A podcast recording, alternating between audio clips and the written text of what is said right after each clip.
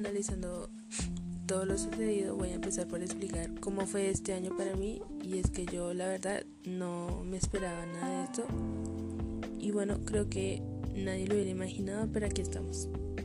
Gracias a Dios vivo para contarlo y vivirlo fue una experiencia aún más escandalosa. En mi punto de vista hubo mucho drama. El hecho de, el hecho de que desde que empezó la pandemia causó muchos problemas, creo que fueron más psicológicos que físicos.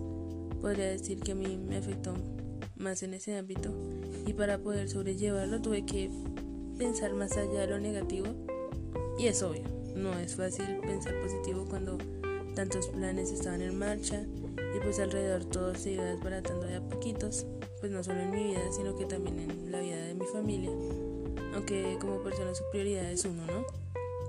Pero cuando tienes personas que de verdad te importan y que aunque tu vida sea un descontrol, pues uno siempre trata de apoyarlas. Y creo que así nos pasa a todos. Pero bueno, volviendo al tema, como les digo, todo estaba patas arriba. Mi plan era seguir a pesar de todo, pues me di cuenta que tenía la oportunidad de seguir, aún con dificultades en mi mente, lo único que quería era graduarme. Y sí, suena mediocre porque yo debiera pensar en dar todo de mí hasta salir becada. Pues. Sin embargo, no podía porque mi mente estaba atascada en otro tipo de pensamientos que definitivamente no me dejaban pensar con claridad lo que quería.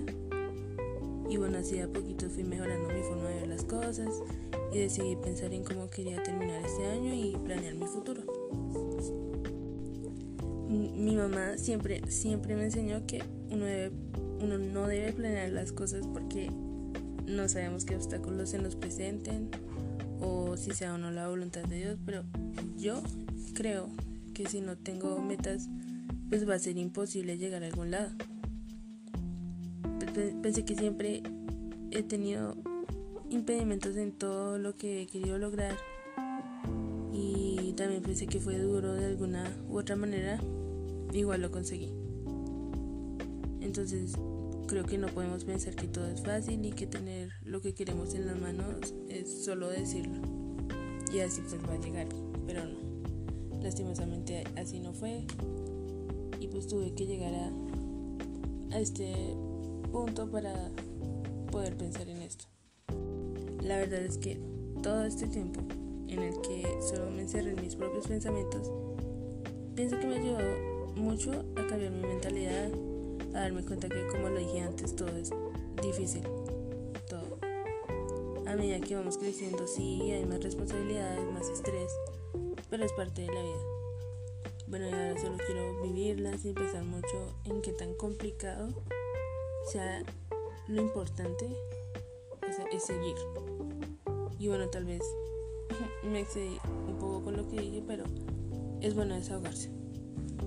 Listo, entonces fue un gusto poder contarles mi historia a medias y espero les haya gustado.